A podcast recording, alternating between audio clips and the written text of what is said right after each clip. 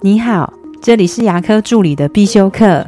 今天要必修的是牙科助理的职业化养成术，用正能量跟二零二二说再见。过年前总是牙科的大月，相信最近大家都忙坏了吧？我们除了要做临床上的工作，也要开始拟定明年的计划。大家也可以在有空时候问一下自己以下的一些问题跟答案。为自己的二零二二做个回顾跟总结。第一个，今年的我成长了多少？有没有多学会哪些技能？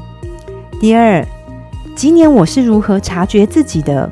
如何让自己做更好的改变？第三，今年我最感谢谁？第四，做什么事情会让我感到喜悦？第五。我想花更多时间在哪里？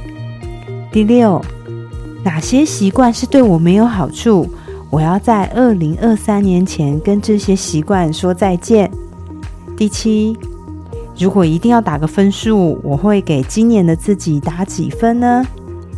第八，我明年有没有想学习哪些知识或是技能？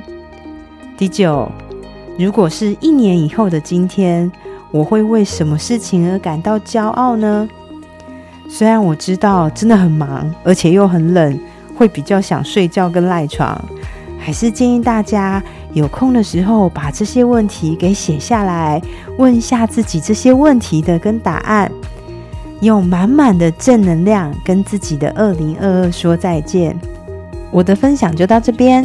如果觉得今天的内容对你有帮助的话，请帮我下载下来或分享出去，让更多人听得到。